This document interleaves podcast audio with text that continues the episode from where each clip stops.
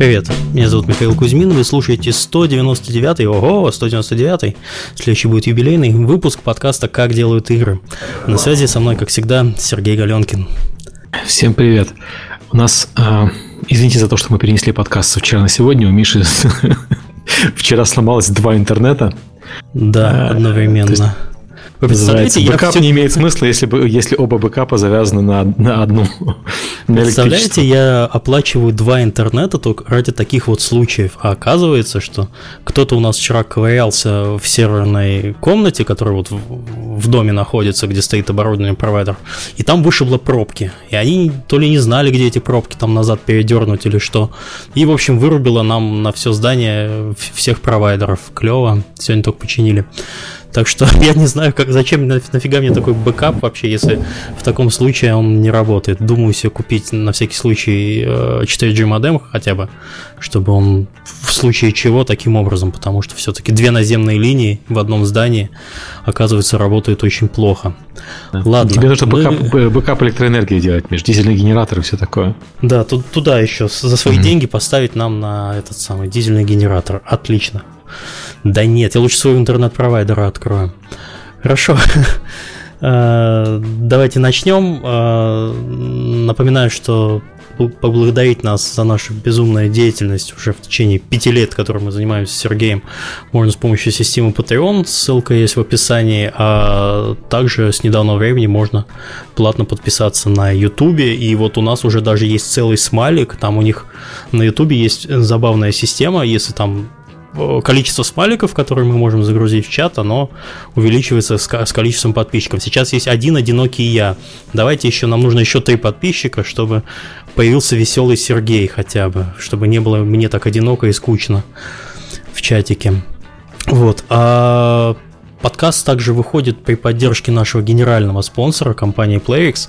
А, за последний год компания PlayX вдвое увеличила свою команду и продолжает расти. Сегодня в нее входит уже 700 лучших профессионалов индустрии. Компания делает все, чтобы специалисты чувствовали, что выбрали лучшее место работы. И 9 из 10 сотрудников PlayX готовы рекомендовать компанию своим друзьям и знакомым. А я знаю компанию, где 12 из 10, наверное. Присоединяйтесь и вы. В PlayX открыто более 30 новых вакансий, среди них аналитик, C++ программист и художник по визуальным эффектам. Эти и другие вакансии вы найдете на job.playx.com. Еще раз job.playx.com. А подкаст выходит при поддержке Apodil. Apodil – это платформа для грамотной монетизации мобильных приложений. Apodil помогает разработчикам встраивать рекламу, анализировать ее эффективность и получать максимум дохода. Через единый SDK Apodil дает доступ к более чем 35 рекламным сетям. Автоматически подбирает самую выгодную для разработчика рекламу в режиме реального времени, чтобы вы могли полностью сосредоточиться на создании классных игр, а не на их монетизации. И у нас появился еще один спонсор, что очень приятно. Спонсор из наших слушателей написал нам письмо Э, говорит, очень нравится ваш подкаст, как вас поддержать? Э, Артем, Артем, привет. Э, и решил дать у нас рекламу, потому что он работает в студии разработки игр компании Mobile Soft Lab. И вот он прислал такой небольшой текст про компанию, что они, чем они занимаются и зачем они вообще дали у нас рекламу. Всем индустрии нам твердили, что фермы это зло, в них нет души, а казуалочки делать стыдно и там нет никакого геймдизайна. Но мы решили никого не слушать, последовать зову сердца и в 2016 году выпустили хит Таонга The Island Farm. А, и получили в 2016 году с этой игрой Facebook Best Web Games и, топ, и входили в топ-20 Гросса. Все это результат нашего уникального подхода к разработке игр – нам нравится играть фермы, мы любим их создавать и развивать. Сейчас мы ищем крутых геймдизайнеров и профессиональных программистов на Hacks. Я даже такого языка не знаю. Серег, ты знаешь такой язык? Да, знаю, да. Для чего он? Для чего он в фермочках? Ну, вообще он под все. В этом-то и фокус. Окей, и можно даже батл рояль написать на Хаксе. Как тебе такое, а? Если такой двухмерненький, то можно, да. Хорошо. Если ты хочешь работать в небольшой команде, где тебя окружают только лучшие, пиши на смешной email bdsm собака mobile softlab.com Еще раз bdsm собака mobile softlab.com Я знаю, кто туда напишет, у меня есть знакомые. Я думаю, тебе рекламу дали специально для того, чтобы послушать, как ты произносишь HTML, Миш. Как я... А, да, и компания, по-моему, если не ошибаюсь, находится в Москве, так что если вы москвич, то, наверное, лучше все-таки из Москвы, чтобы проще было. Ну или если вы хотите переехать в Москву, вот тоже вам возможность, тоже ничего. Хорошо, мы побарабанили. Э, новостей у нас, наверное, никаких нету особых, Серег. Ну да, наверное, не, не о чем сейчас говорить. Давайте перейдем к подкасту, к самому. Ага. Когда будет новостной выпуск, раз... мы догонимся по новостям. О чем мы сегодня будем разговаривать? Мы будем опять э, говорить про звук и музыку. У нас было, сейчас я вспомню, раз, два, уже три подкаста про это. У нас был, э, господи, вот Сер, э, Сергей Фомин, он тоже сегодня пришел. Сергей, привет. Привет. Ты был у нас э, в 2013 году, если я не ошибаюсь, и с тех пор вот уже много воды утекло. Вот, и с удовольствием сейчас, когда остальных гостей представим, послушаем, что у тебя новенького за это время произошло. Э, Надежда Гурская, композитор. Привет. И Иван Осипенко, звукорежиссер. Hello. Раз-раз. Хорошо. Так, давайте еще раз заново познакомимся с Сергеем Фоминым. Ты тогда, когда к нам приходил, рассказывал про звук и как у вас все устроено в компании Wargaming. Что с тех пор у тебя изменилось в жизни? Чем ты сейчас занимаешься? Ну, а, сейчас я занимаюсь разработкой звука для игры Калибр. Ее разрабатывает студия 1С Game Studios, которая находится в Москве. Это такая сплоченная команда, около 50 человек. Ничего вот. себе. А, да. Ну, некоторые люди из Wargaming там работают сейчас. Вот. Э, ну, про калибр, наверное, если кто не знает, это такой тактический шутер от третьего лица. То есть есть четыре... А ты на калибре сейчас работаешь? Да, да. О, круто, привет там ребятам. Передам, передам. Ну, я думаю, что некоторые ребята сейчас нас слушают, поэтому можете им. Я уверен, что подкаст сейчас слушает Сергей Волков, наш постоянный слушатель и шутник. Вот так что он тоже работает в 1С. Но он, по-моему, не совсем калибр занимается, он там занимается рекрутингом, но имеет некоторое отношение. Окей, хорошо. И что ты сможешь так вкратце про проект рассказать? Э, я видел только анонсный ролик, а потом за разработкой не следил, но вы, по-моему, там делаете какие-то потрясающие э, дневники разработки, если я не ошибаюсь. Ну, э, дневники разработки, на мой взгляд, потрясающие тем, что э, один из, так сказать, творческих руководителей этой студии Альберт очень харизматичный человек. И как бы он привлекает к себе внимание. Ну, он открытый, честный такой. Ему хочется верить, доверять. Угу. Вот. А, ну, тем они и хороши. А то, что есть э, человек, который как бы отвечает тоже за проект и который рассказывает игрокам непосредственно, что делает команда. Ну, я считаю, это очень круто не просто пиарщик какой-то там, да, который не понимает, ну, что, что сейчас происходит с проектом, с командой, как он разрабатывается. Вот. А, ну, так я не знаю, что могу рассказывать, что не могу рассказывать. Э, поэтому опасаюсь сказать что-то секретное. Волят. Да, как я понимаю, все, что можно рассказать, рассказывается в дневниках разработчиков, поэтому э, больше сказать мне нечего, ну, кроме вот немного вещей о себе, которые довольно-таки публичны. Там чуть попозже расскажу о сессиях звукозаписи, выстрелов, пистолетов, пулеметов и прочего. Угу. Хорошо, спасибо. Надежда? А, я в данный момент э, сосредоточилась только на написании музыки к играм. До этого я работала, искала работу и в направлении саунд-дизайна. Но вот в этом году, наверное, э, свершилось... Ну, выбор свершился. Вот, остановилась mm-hmm. на том, что все-таки музыку делать нравится больше. Вот, тем более я э, в индустрию вошла уже с академическим музыкальным образованием. Вот, и музыка была ну, такой главной целью, наверное, музыка к играм. Вот. Это так, вкратце о том, вот, чем я занимаюсь. А, а какие проекты? А в этом году а, выпустился Redeemer с моей музыкой. И вот в данный момент работаю, продолжаю работать с этой студией, Собака Студио. Это российский разработчик. Вот сейчас новая игра в разработке. И вот в данный момент э, э, планирую музыкальную систему. Вот уже в этот раз мы делаем с middleware, э, взяли Fmod, посмотрим, mm-hmm. это приведет. Но, ну, вот Redeemer вот. нахватал в этом году кучу призов на всевозможных конференциях. Игра была постоянно на слуху. Значит, все хорошо.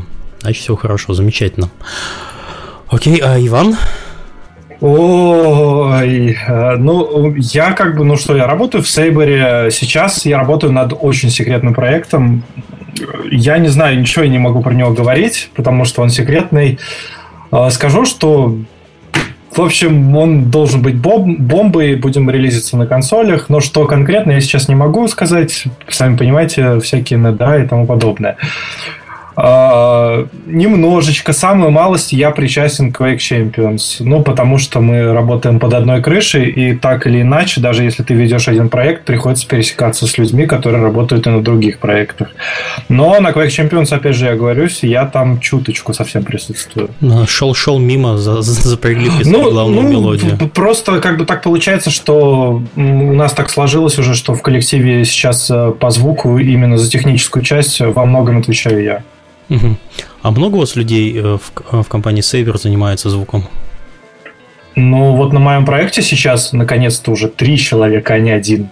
Класс. А, наш лид э, и... А, ну и на казиношном проекте еще один человек. Ну, ну и, кстати, и, кстати, да. Кстати, слух запускают, что Сейбер работает над секретным проектом, так что все. Ну, ну все. Да, еще, еще, кстати, как бы такая инфа, что я хочу просто вознести героизм человека, который делает Quake Champions. Quake Champions а, звук делает один человек. И этот человек наш лид. А, вот. А, и как бы чтобы просто не, по, не поносили игру и говорили, что она ужасно сделана. Она на самом деле очень многих трудов стоила в плане реализации звука. Стоп, стоп, стоп. Кто, кто поносит? Никто не поносит. Я в ней провел, ну, наверное, часов 20, наверное, когда был еще ранний доступ на Bethesda Launcher. И я, мне, в принципе, игра прямо очень хорошо зашла. Единственная проблема, что я уже старенький, и я уже в быстрые шутеры уже очень не могу. Но э, ты знаешь, это, наверное, единственная игра из которых вот из старых серий, которую э, не то чтобы умудрились э, не сломать, а сделать еще только лучше. То есть вот все изменения, которые есть в Quake Champions, они прямо мне очень хорошо зашли. Я прямо, я прям такой топлю за проект, так что. Ну, вот. ну прям спасибо за рекламу. Не, я, не, я, я, я, я завтра пойду за повышением просить а, насчет пиарать, что я еще пиаром занимаюсь. Еще немножечко пиарю, хорошо. То есть я звуком занимаюсь, еще немножечко пиарю. Хорошо, с гостями мы познакомились. А, у нас один такой важный, ну, анонс не анонс, но вот, возможно, люди, которые не в тусовке, которые не занимаются звуком профессионально, скорее всего, они про это не знают. Вот, э, Сергей Фомин сейчас э, расскажет про гильдию разработчиков интерактивного аудио, сокращенно ГРИА. Что это такое? Звучит как вокально-инструментальный ансамбль, если честно. Да. Ну да, это VR. ГРИА самоцветы. Можно так сказать. Мне, кстати, нравится слово самоцветы. Оно такое самобытное, самостийное и цветное. Хорошо, Гая самоцветы будете. Хорошо, замечательно. Да, э, э, еще у нас, ну, мы называем себя иногда сектой, так что это Секта самоцветы такая, знаете. Я, я, я вместо Г, Г поставил там слово С и получилось СР, так что лучше не надо. Не надо называть себя сектой. Что, о, господи, тут даже шутить не надо. Мне даже напрягаться не надо шутку придумать. Нет, пускай будет ГРИА. Ну да, э, ну, во-первых, в общем, ну, ГРИА, да, Г это гильдия, Р разработчиков и интерактивного, а аудио. Вот, э, мы предпочитаем даже говорить гриа, потому что гриа это так прикольнее звучит. Знаете, на французский манер. Так вот, как Фуагриа. Гриа. Гриа, оно такое грубое, да, ну на R такое, а Гриа это что-то мечтательное такое. Вот. Так чем э. же вы, мечтатели, занимаетесь? Ты так... пять минут рассказываешь, что такое Гриа, я пока еще не понял. Да, вон, привет всем сектантам. А, я вижу в чате знакомые имена. А, в общем, что такое гильдия разработчиков интерактивного аудио? Это объединение а, русскоязычных звукорежиссеров, дизайнеров звука и композиторов, работающих в игровой индустрии и новых медиа. И сейчас в гильдии более 50 участников.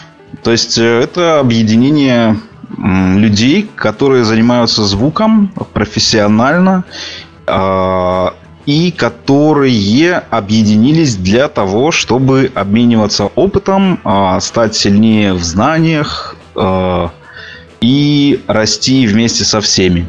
Вот. Основные цели игры это обмен опытом, профессиональное сотрудничество, а, повышение качества аудио в видеоиграх и новых медиа, повышение качества взаимодействия между профессионалами в области аудио и разработчиками видеоигр а также просвещение и помощь молодым специалистам. Иногда мы видим, что люди такие самоцветики вот находятся с горящими глазами, которые очень хотят э, свой талант реализовать как э, звукорежиссеры или композиторы к видеоиграм.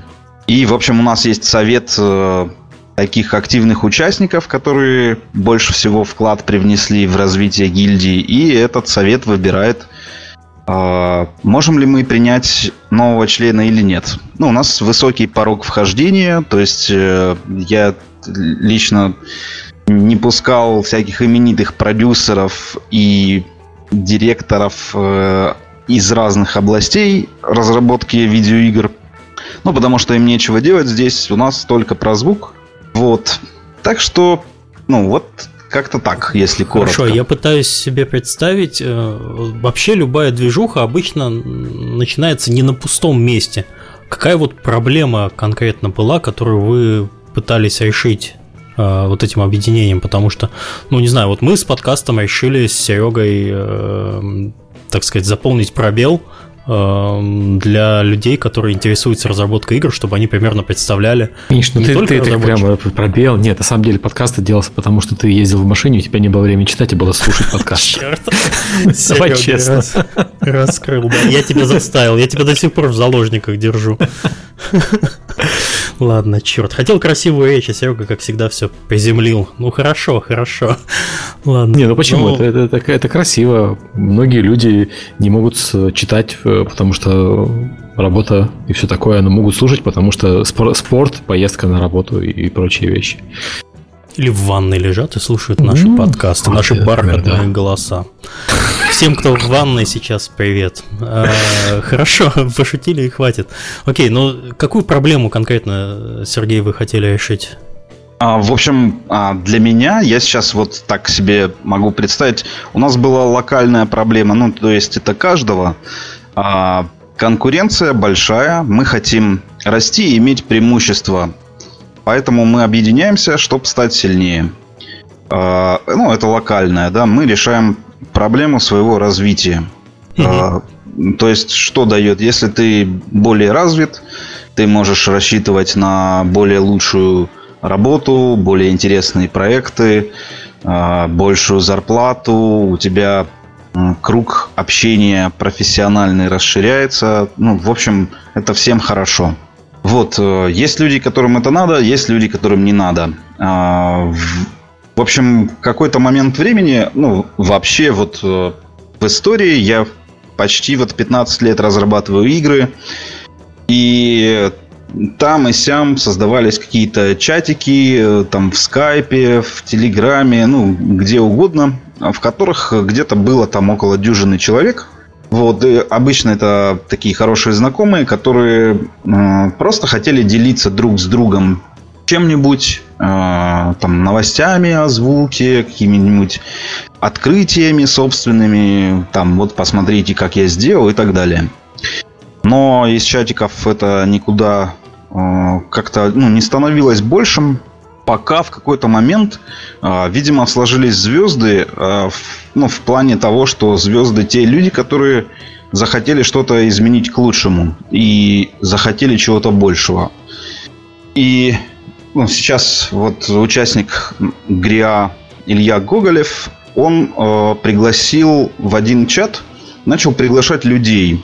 И вот э, много людей, которые сейчас в ГРИА, приглашены им. Ну, то есть немного, а начальная такая вот э, начальный состав.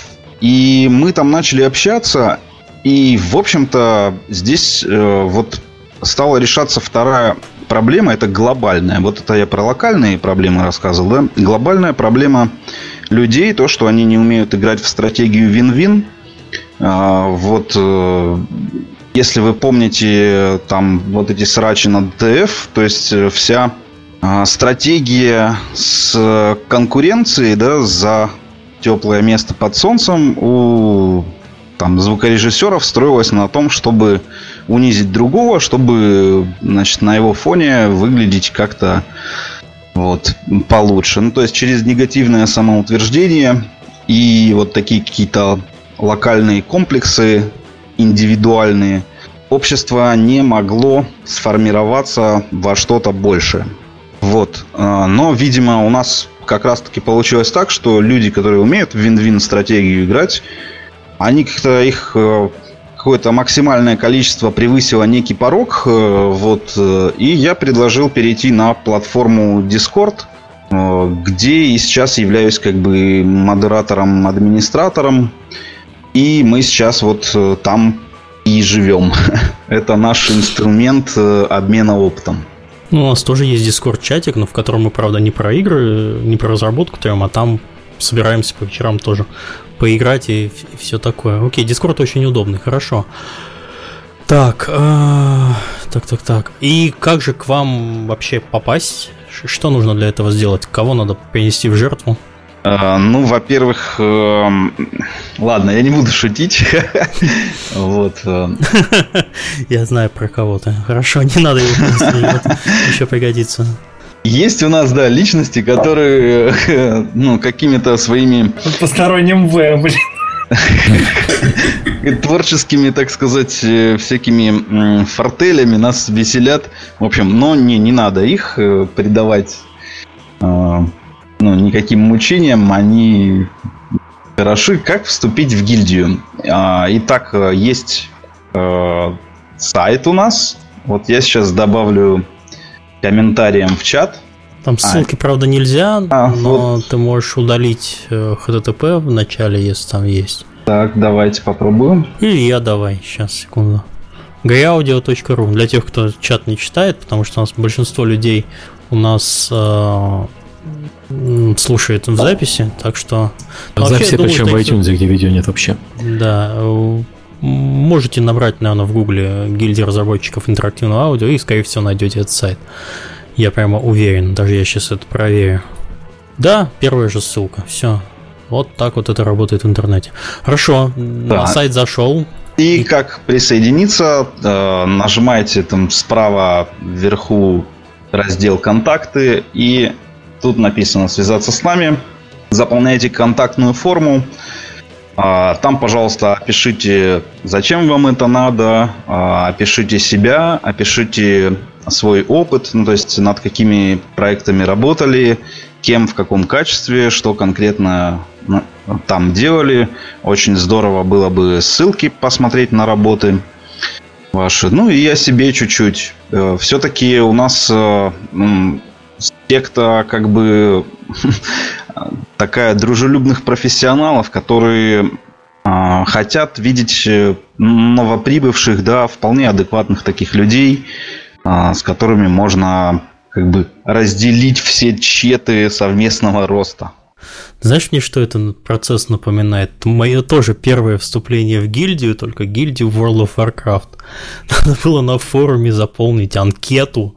Там было, по-моему, 15 вопросов про все вообще абсолютно, чтобы не дай бог. Но на самом деле эта штука полезная. Таким образом вы а, представляетесь и как бы протягиваете руку людям и говорите, что привет, я, я вот этот человек, со мной можно работать, общаться, я, может быть, какой-нибудь value принесу. Так что э, вы сейчас ищете э, людей, которые вот э, занимаются звуком в играх и вообще и близко к, к этому, чтобы они туда вступали и чтобы как бы больше приносили пользу. Полезное дело. Хорошо. Да, да, всем добро пожаловать. Вот ждем вас у нас. у нас хорошо. Вот, приходите, пишите, заявки оставляйте. Хорошо. А Иван, Надя, вы же тоже участники. Вам есть что добавить к тому, что эм, Сергей сказал? Мне, ну, как, я, я просто люблю очень грубо все говорить. А, да, у нас ворота открыты, но если что, мы погоним с санными тряпками. А, просто, ну, как бы у меня еще обработка писем на мне висит. Э, я еще просто от себя добавлю, что, как бы, да, мы принимаем, если вы адекватный человек, если вы скажем так, человек, который не желает работать над собой, который считает себя умнее других, который считает, что все кругом э, Д'Артаньяны, а он не Д'Артаньян, то э, как бы таким они у нас долго не задержатся. То есть нужно определенный градус адекватности его придерживаться. И, э, собственно, касаемо цели, еще у нас одна из основных целей, мы хотим искоренить подход, ну, я не знаю, это, наверное, дальше мы будем об этом говорить, то есть у, у меня основная задача, то, то есть чего я преследую, да, цель какую, это помимо просвещения еще искоренение э, невежества и мамкиных продюсеров и мамкиных диджеев. Которые, ну, то есть это, скажем так, э, низко, низкопрофиль, низкопрофильные специалисты, которые ни хрена не могут в этой жизни сделать. Э, они, во-первых, э, среди фрилансеров они просаживают рынок, а среди профессионалов они просто засирают, ну, например, допустим, если мы ищем человека, да, они просто засирают нам почту, присылая свои, извините, говнорезюме, которые даже смотреть смысла нет. Ой, порадовал.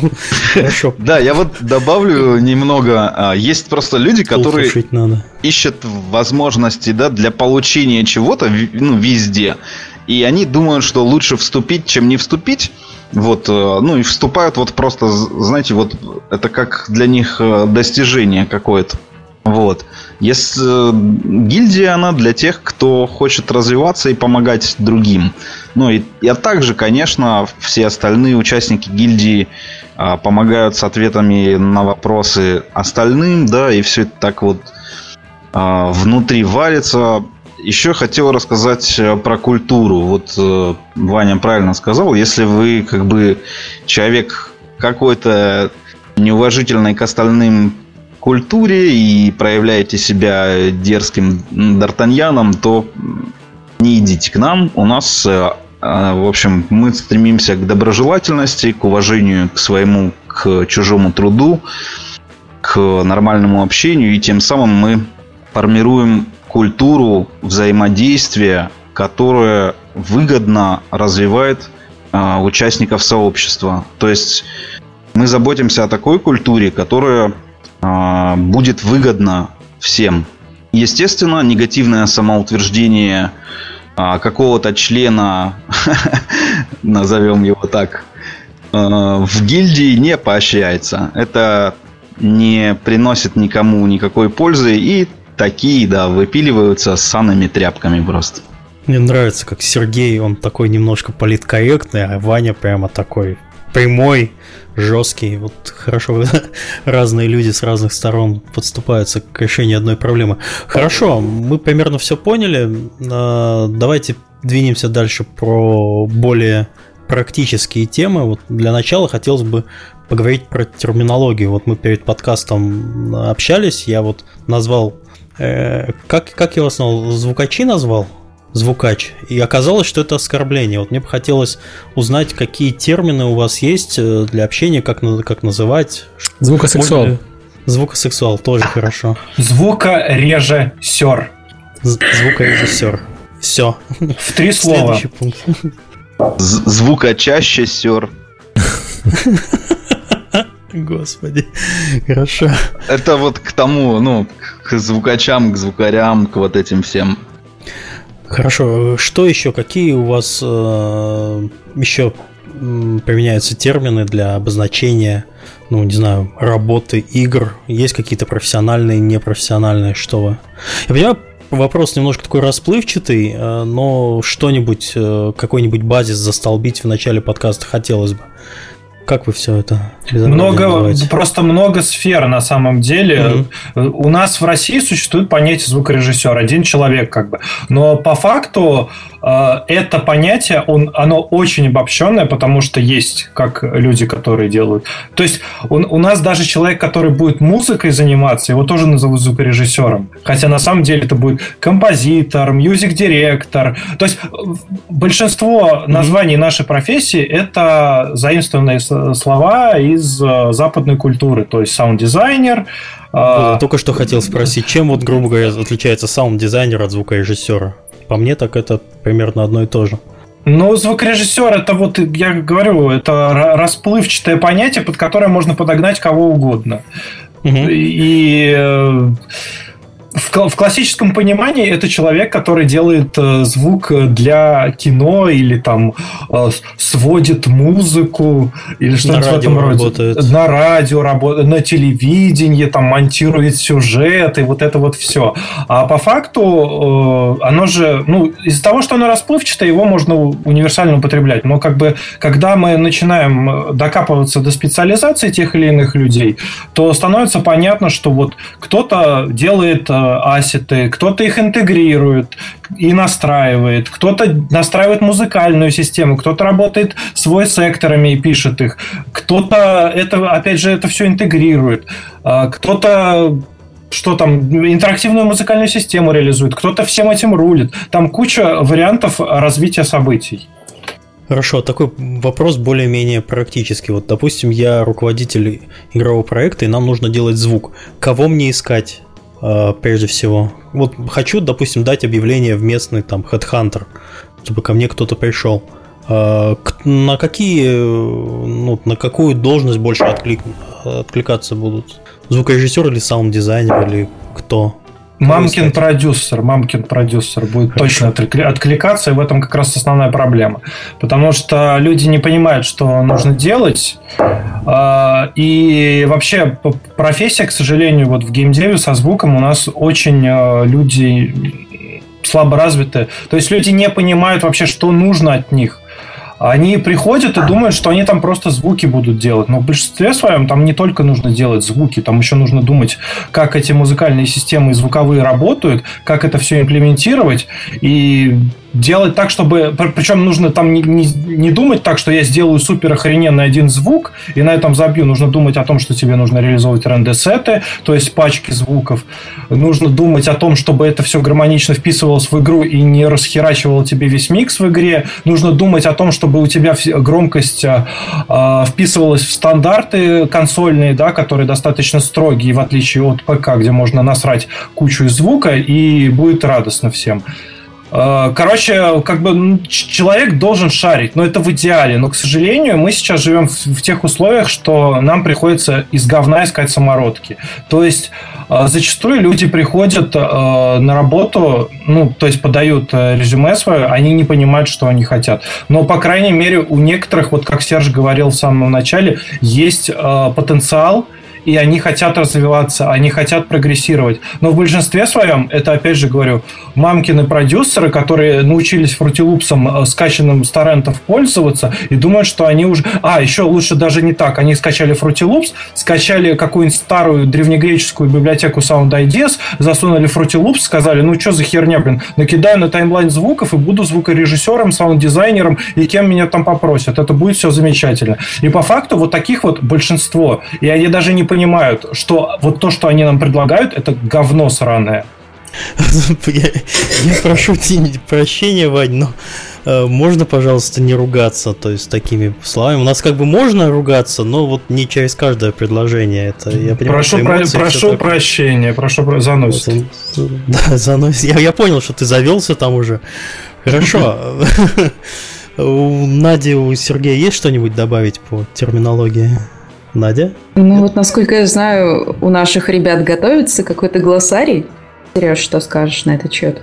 Ну, у, у нас, э, да, ну как бы внутри мы что-то обсуждаем, принимаем. А, и сейчас э, как раз-таки есть у нас один человек, от которого мы ждем статью по этому поводу, ну, то есть терминологии. Отвечая, Миш, на твой вопрос, кого тебе звать, а, тут, конечно, есть разные масштабы проекта и его стадии развития. А, если у тебя проект ну, до, там, к примеру, 500 тысяч звуков, то ты можешь, наверное, звать э, саунд-дизайнера. И если у тебя проект с большой поддержкой, например, это World of Tanks, и тебе нужна команда, то там начинается, сам понимаешь, иерархия, лиды, там, аудиодиректора и разные специальности. То есть один человек э, звуки а, например, имплементирует в игру, другой расставляет их на уровнях, третий их записывает, создает. То есть... Э, Хорошо, мы вот так вот плавненько перешли как раз к следующему вопросу. Ну, вот как э, как э, происходит работа над звуком э, в играх разного размера. Ты упомянул World of Tanks, это крупный проект. Хотел, хотелось бы послушать про там Калибр, я так понимаю, это тоже крупный проект. Э, а ребята, может быть, вот Надя работает над проектом поменьше. Вот хотелось бы примерно представлять себе там скалирование людей и задач, какие возникают от проекта побольше к проекту поменьше. Можешь mm-hmm. вот рассказать про вот это? Ну, начнем с побольше, да. Угу. Ну, в общем, в побольше есть еще проблема менеджмента, поскольку а, это надо все организовывать. Ну и вообще, э, вот смотря на ГРИА, э, обычно звукорежиссер или саунд-дизайнер или, ком- или композитор это исполнитель. То есть он готов что-то делать своими руками, и его работа это ну, непосредственный вклад в проект, который можно послушать. Вот. Угу. И очень не хватает людей, которые умеют что-то организовывать. Э, ну, в принципе, наверное, это не только у нас такая проблема. Которые бы могли взять задачу, ее разработать, довести до финала. И задача эта может в себя включать взаимодействие с другими людьми, с разными отделами, которые занимаются графикой, там, программированием, анимацией, а, редактированием уровней, созданием игры, геймдизайнерами, которые, ну, в общем, а, если человек один на проекте, он должен вот в себя, ну, из себя представлять что-то такое, что может самоорганизовываться и взаимодействовать со множеством людей. Хорошо, то есть процесс, он... Самое важное. За, запись звука, его первичная обработка, имплементация в игру и там какой-то конечный результат. Я все правильно понял. Ну а сам процесс, да, ты правильно сказал. Сначала звуки записываются. Иногда а, вместо записи покупаются библиотеки звуков, которые угу. уже кто-то где-то записал. Например, если тебе нужен в игре слон, то, так сказать, путешествие для записи этого звука ну, будет стоить недешево. Есть люди, а он которые... еще будет капризничать и не, и, не за, и не захочет еще орать. Тебе да. придется там за ним бегать с микрофоном. Да, и есть риск, что ты эту запись где-нибудь потеряешь еще по дороге, что-то не получится. И, в общем, вот много-много рисков. А, а есть люди, которые пошли и слона записали.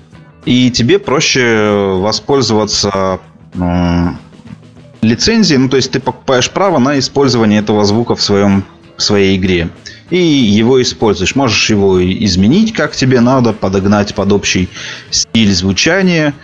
Ну, в общем, э, вот такие вот библиотеки звуков используются. То есть э, иногда в игре не все записывается самими э, звукорежиссерами, которые работают над игрой. Вот что-то покупается. И того мы имеем контент это то, что звуки. Э, перед контентом, естественно, есть стадия предпродакшена, когда ты должен понимать, что за контент, сколько и какой он будет. Это уже дизайн. Как бы ты э, в голове, потом на бумаге, да, или где-нибудь в Confluence описываешь взаимодействие игрока с игрой с помощью звука. И как все это происходит. И того у тебя есть концепт, есть... А он от кого приходит концепт? От, от команды разработки? То есть кто инициирует обычно задачи в, в рабочем процессе? Ну, я считаю, что инициировать должен звукорежиссер, поскольку ему больше всех надо. Надо работать. Ну да, он ответственен за звук в игре, поэтому ответственность, ой, ответственность, инициатива должна происходить из него. И э, чтобы сделать и собрать все, он, естественно, должен общаться с продюсерами, геймдизайнерами игры, э, там UX разработкой, ну, со всеми, со всеми людьми. Мне кажется, ну, с аниматорами любое общение полезно. Ну, в зависимости, конечно, от целей. Вот. Но, в общем, тебе для того, чтобы озвучить проект, нужно общаться со всеми. Вот. В разной mm-hmm. степени, но Хорошо, Вань, тебе есть что добавить э, по этому поводу? Потому что ты работал тоже над большими проектами, и как, если я правильно понял, ты был и один, и в команде. А, да, ну, собственно, все, что Серж сказал, это абсолютно верно. Я просто хотел бы акцент просто сделать, что в первую очередь нужно общаться с геймдизайнерами, mm-hmm. аниматорами и программистами. Это, пожалуй, самые важные люди. А программисты должны стать вашими лучшими друзьями. Хорошо, прекрасно. А Надя, тебе есть что добавить для небольших проектов? А, ну, для небольших проектов есть своя специфика, а, потому что ну, целый спектр задач а, ложится на одного человека. Будь то один саунд-дизайнер, то есть звукорежиссер, или один композитор. Вот. Но и масштабы, естественно, суммарный объем работы, он значительно меньше. То есть, то есть эм, ну, так вот как-то по-моему, все, все в пределах очевидного. Не знаю, окей, как... окей, ладно, я понял, хорошо. Я, я да. еще хотел добавить, извините, ну, про то, чтобы люди лучше понимали, да, а, как звук вообще, вот они играют в игру, и как он внедряется, как он разрабатывается. А, в общем, чтобы проиграть звук, э, разрабатываются правила. А, то есть э, звукорежиссер Э, к примеру, вот что-то от нас отдаляется. И для того, чтобы повторить тот эффект, который мы слышим в жизни, есть э, разные инструменты для этого. Можно убирать громкость, можно приглушать там, низкие и высокие частоты. В общем, пытаться эмулировать, э, как будто это бы все происходит в реальности. Или угу. э, есть э, ну, дизайн требования – и они э, не совпадают с какими-то физическими да, законами, а просто они существуют для того, чтобы геймплейные события так э, э, или иначе показывать игроку и давать ему обратную связь от его действий и от действия там, союзников, мобов, противников и мира, игры. То есть игрок играет с игрой и с другими персонажами и должен понимать, что происходит. Вот. Угу. И чтобы имплементировать звуки, иногда э, даже больше тратится времени, чем на их создание, собственно, звука. То есть, э, вот сам звук создать – это одна часть работы, и вторая часть, не менее важная и не менее сложная, это его, как мы называем, имплементировать в игру – или сразу так, такой, уточняющий воп... такой уточняющий вопрос. Ну, мне вот раньше казалось, ну, допустим, э, что человек, ну там, звукорежиссер на проекте, он ответственен, он записал звук, э, примерно он подход, хорошо он подходит для этой игры, если не подходит, там его перезаписали, а потом он его просто отдает кому-то там команде программистов, которые вот его туда э, вставляют. И это не так. Это халтура. Возможно, где-то и так, вот, но сейчас а, то есть, э, когда-то раньше... То есть сейчас э, с, э, с игровым движком по звукам работает вот прям человек, который, ну, чаще всего записал или ответственный за звук. То есть да. это не, не отдается программизму, потому что они там со своими медвежьими ушами ничего не услышат, и все будет неправильно.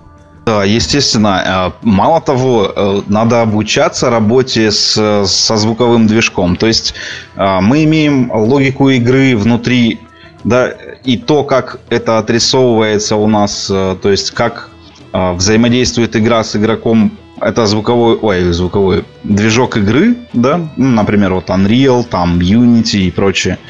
Сейчас Серегу разбудишь, осторожнее. При слове Unreal вызывается до Сереги. Я молчу, я просто не знаю, что ставить, потому что пока разговор отлично идет и без моего участия. Идеальный, Идеальный подкаст. подкаст. Да, да, да. мы с тобой вдвоем говорим одно и то же. Идеальный подкаст. Yeah. Да. Извини, Сергей. Так, а о чем я там? Эмоции.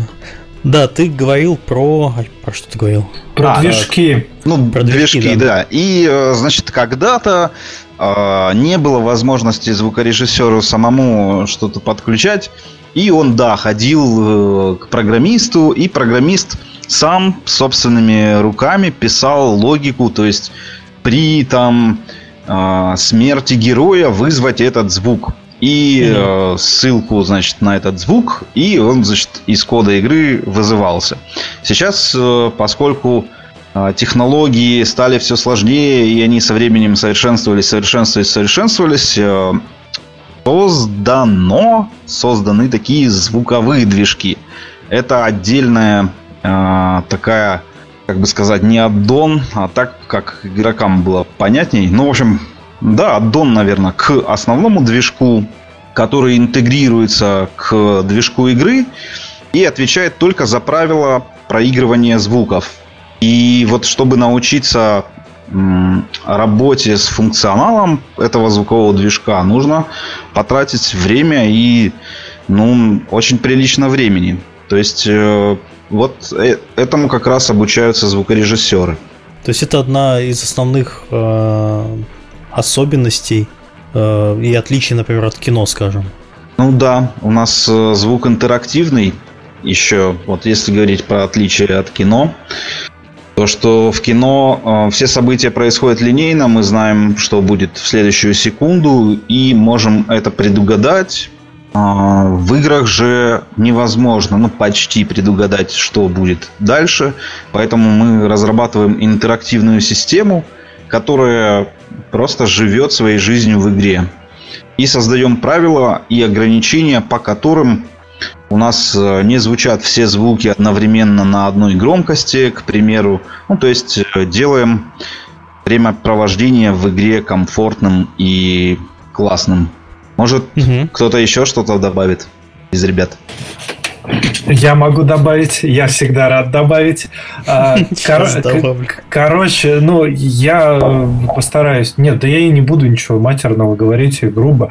А, на самом деле, основная тема просто в том, что а, когда человек приходит в геймдев, он должен понимать, что помимо создания и то есть, ну, конечно, изначально люб, э, любое озвучивание чего-либо происходит с того, что нам присылают видеоролик, ну, как бы по-человечески, да, присылают видеоролик, ты этот видеоролик озвучиваешь, и потом это нужно засунуть в игру. И засунуть так, чтобы это работало красиво, чтобы оно, э, когда ты стреляешь из автомата, у тебя бах-бах-бах один и тот же 15 раз не повторялся, и это не задалбывало, задалбывало игрока. Вот, почему еще добавляю, почему нужно дружить с аниматорами и э, программистами. Просто, э, во-первых, сейчас, так как мы э, во многом в нашей сфере можно делать самому многие вещи. Аниматоры все же в этом плане нам помогают, потому что есть такие комплексные штуки типа морфемы, да, или же там озвучивать анимации в Maya там и других 3D-редакторах. Нужно ставить ключи, да, по которым у нас э, будут звуки подвязываться к анимациям. Самое классное это научиться, почему нужно дружить с аниматорами. Они научат вас сами, э, самих ставить это, потому что э, нет ничего хуже, чем попросить аниматора присобачить э, звук к анимации, потому что у него помимо э, присобачивания этого звука куча других проблем, которые ему, может быть, даже в первую очередь нужно решать. И гораздо правильнее научиться у аниматора один раз самому э, присобачивать звуки к анимации, и потом уже делать это самому. Это в разы экономит время, и, э, скажем так, пайплайны работают гораздо эффективнее на проектах. С программистами же там э, история следующая, что, во-первых, э, ну, в идеале, конечно, научиться самому скриптовать, но хотя бы доводить до того, что вы понимаете, как все работает в коде, особенно если у вас кастомный движок, и в случае чего вы можете сами поправить скрипт, Это если мы, например, про Unity говорим, да. А, или же, если вам какая-то комплексная штука нужна, да, которую вы сами реализовать не можете, но вы можете на языке программиста объяснить ему, что вы от него хотите. И тогда а, гораздо быстрее он вас поймет, и гораздо быстрее вам что, он что-нибудь вам сделает, то, что вы хотите. Надя? Вот, к слову о программировании, а, одна из главных, ну, скажем так, главных особенностей работы с а, middleware а, звуковым – это то, что звукорежиссер в данном случае а, он не вынужден программировать какие-то функции сам. То есть большинство функций, которые могут понадобиться в интерактивном аудио, они уже доступны в движке, и остается только сформировать какую-то создать собственную систему, собственные правила, по которым вот эти звуки и музыка будут эм, действовать э, в игре. Вот. И э, насчет программирования, э, ну так получается, что на проектах, в которых использован движок, к которому может быть сложно подключить какой-то какой-то э, сторонний middleware э, типа Fmod или э, Vice. На этих проектах ребята, конечно, сами программисты вынуждены глубже вот заниматься вопросами аудио, и появляется, ну, как бы отдельный класс людей, это аудиопрограммисты. Вот. И, ну, наверное, для нашей профессии идеальное, конечно, сочетание вот и навыков ну, э, конструирования самой системы и все-таки навыки, навыки программирования. Ну, Ваня, может быть, что-то об этом подробнее расскажет. Э, ну, я ворвусь, да, я как раз хотел немного перебить. А, короче, просто... Нас можно перебивать, потому ну, что... Я... Вообще вы не ждите, когда я вам микрофон передам. Я, я, хоть, да. я, я хоть и грубый подлец, но перебивать все-таки как-то не могу. Короче говоря, по поводу гейм-аудиопрограммистов, это, к сожалению, э, наверное, одна из самых больших проблем э, нашей индустрии, потому что даже крупные западные компании не все имеют гейм-аудиопрограммиста, который реально работает только над game audio. Э, зачастую это программист, который совмещает работу над звуком с чем-то еще. Причем работа над звуком – это его второстепенная обязанность. Э, и тут как бы проблема именно не в том, что ну, есть просто программисты, которые скриптеры, да, они скриптуют геймплей. А есть, э, скажем так, углубленные программисты, кто на языках низкого уровня пишут. То есть разработчики движка или там копаются в API. А, вот я сейчас именно про, про этих программистов говорю, которые именно весь корень звука делают. И когда там вот нужно что-то реализовать, вот этих людей очень мало. И почему как раз нужно понимать э, хоть чуть-чуть в коде и вообще мыслить на языке программистов, потому что когда вы понимаете, э, что человек делает и как он это делает, более-менее хотя бы, вы можете ему на понятном языке объяснить, э, чего вы хотите, потому что если я хочу, вот я сделал вот такую вот систему у себя в Fmod, а потом приходите и вываливаете ему все это на плечи, а он говорит, ты что, с дубу рухнул, у тебя 15 треков в Fmod, и этот ивент жрет э, половину памяти Э, от звука на, на весь проект, давай-ка ты все это удали, потому что твоя система работать не будет, она ни хрена не оптимизирована. И вот такие вещи как бы тоже нужно понимать, потому что э, реализация звука это не только делать звуки, это еще оптимизация памяти, это перформанс, это снятие статистики, это дебаг и так далее и тому подобное. Да, я как-то невня... я как-то невнятно паузы ставлю, но обрываюсь на полусловие, но я надеюсь, как бы понятно, да, все донес. Не-не, хорошо, все, понятно, окей. Э, ну, вообще процесс сложный, это ясно, что... Ну, я из этого всего выяснил для себя ответ на вопрос, что как бы мое представление о том, как все это делается, оно в корне было неверным. Хорошо, это, это уже полезно. Не зря людей позвал, узнал. Эм... Хорошо, такой следующий вопрос. Э, когда вообще нужно звать звукорежиссера на проект? Э, например, вот если возьмем, скажем, озвучивание трейлера, обычно там сначала пишется музыка, потом под нее подгоняются раскадровки, потом расставляются акценты и так далее. А с играми как? Когда подключаются звуковики? Потому что э, могут делать, например, прототип вообще без звука, чтобы посмотреть геймплей. А потом как все это происходит, когда начинается взаимодействие именно с звукорежиссерами?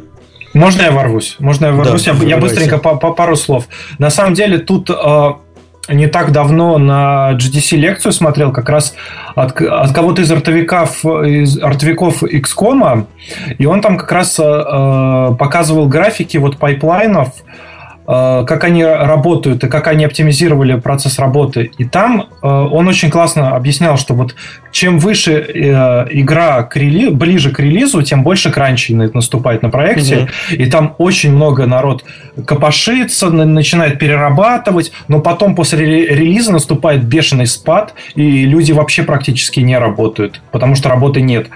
И они в итоге оптимизировали пайплайн таким образом, что у них люди постоянно чем-то заняты. Я все это просто к чему, что э, человека, отвечающего за звук, желательно привлекать даже когда еще игры нет.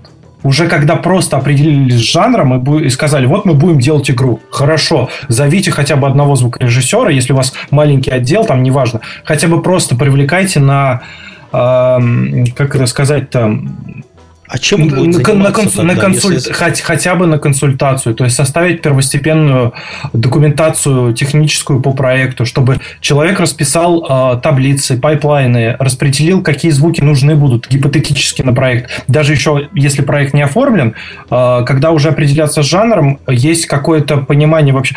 Вообще для, для этого дела идеально почитать книжку, сейчас не соврать бы, господи, Брэндона, который э, Александр Брэндон же, да, который Deus Ex сделал.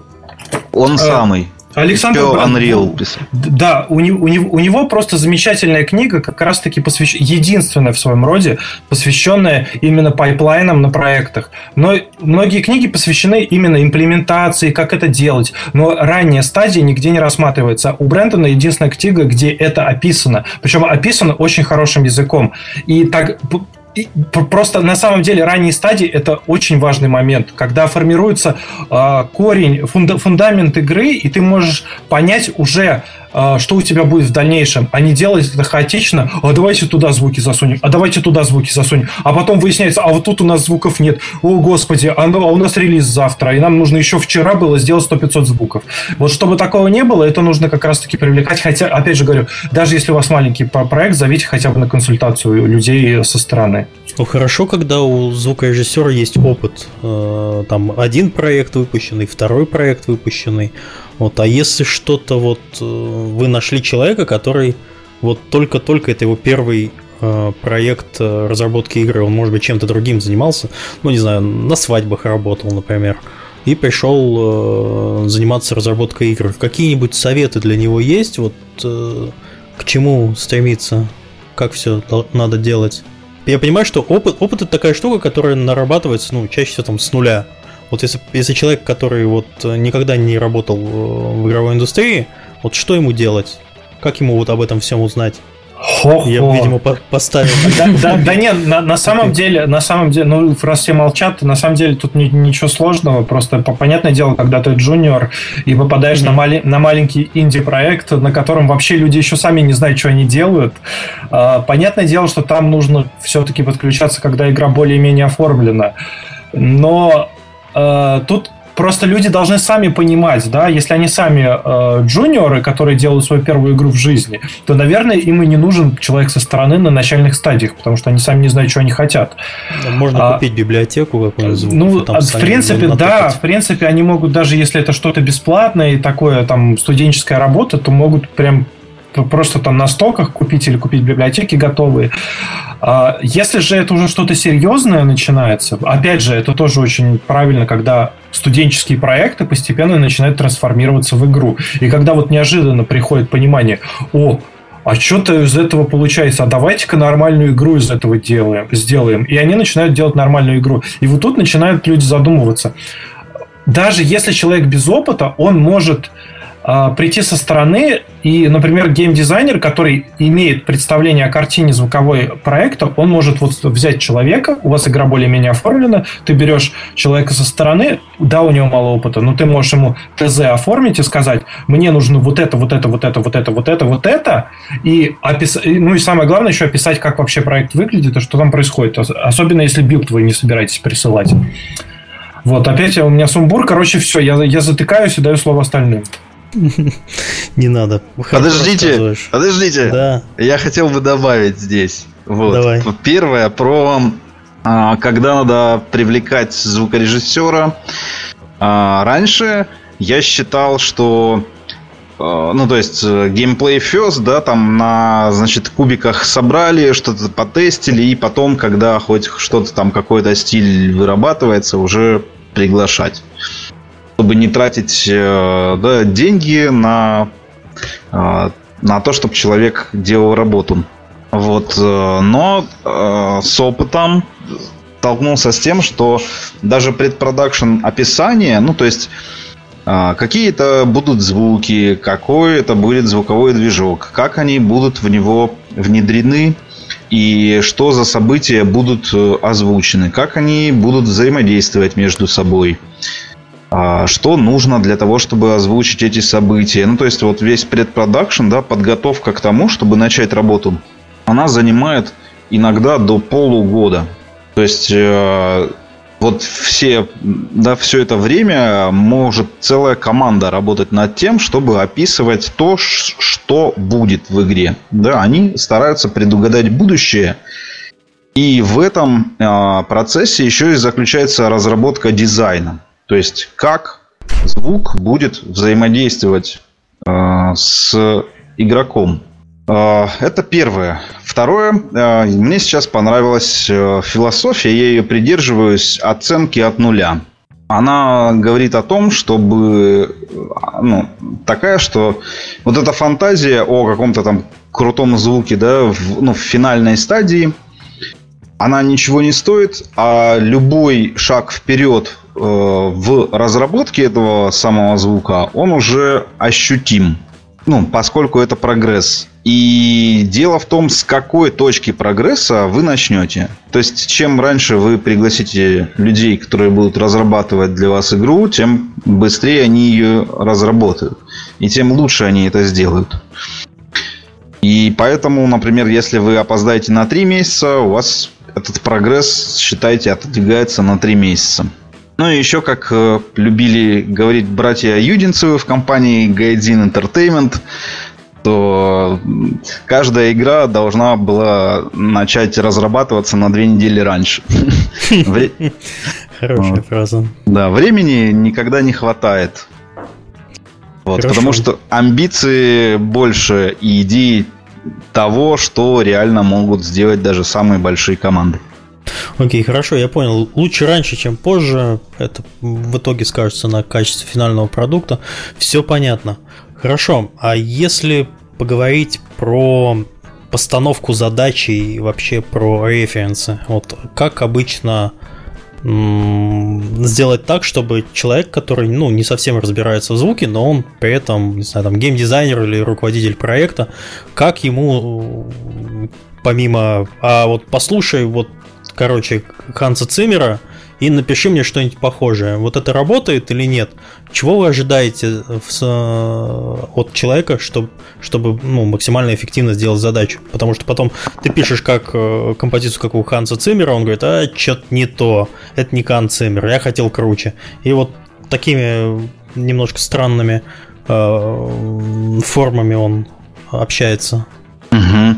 Вот здесь, э, ну, я хочу сказать то, что первое, очень важно, чтобы человек был осознан и понимал, почему ему нравится Ганс Циммер и именно эта тема. Вот, чтобы он сам для себя дал ответ. Потому что в нашем мире мы, каждый из нас имеет уникальный опыт прослушивания. Нам нравятся разные вещи, разные паттерны в музыке, разная стилистика.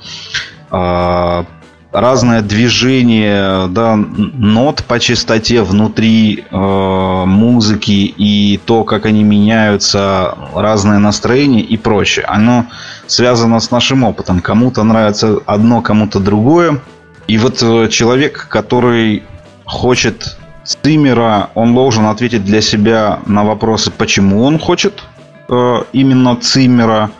И тогда он получит ответы, в качестве каких-то пунктов, да, описания, которые уже можно выдать за небольшое ТЗ. Если же человек Во, не... про ТЗ. Во. Да, если человек не понимает, чего он хочет, он не может это описать, а соответственно он себя не, тоже не может понять, почему ему это нравится, и задачу поставить нормально он не может тоже. Соответственно, начинать надо с того, чтобы задача ставилась максимально правильно и понятно, а прежде всего, самому тому, кто ее ставит. Вот смотри, Поскольку... в твоем опыте работы тебе больше ставили задачи или тебе больше доверяли? Вот э, тебя приглашают, ты вроде как, ну, ты специалист э, в своем деле, и есть ли возможность, что вот просто тебе дают направление звука, и ты там рулишь как хочешь? Да, мне больше доверяли. Окей, доверяли. Хорошо. Э, у нас что-то Надя молчит весь, весь день. Надя, есть что добавить? Мне даже как-то неудобно. Насчет референсов.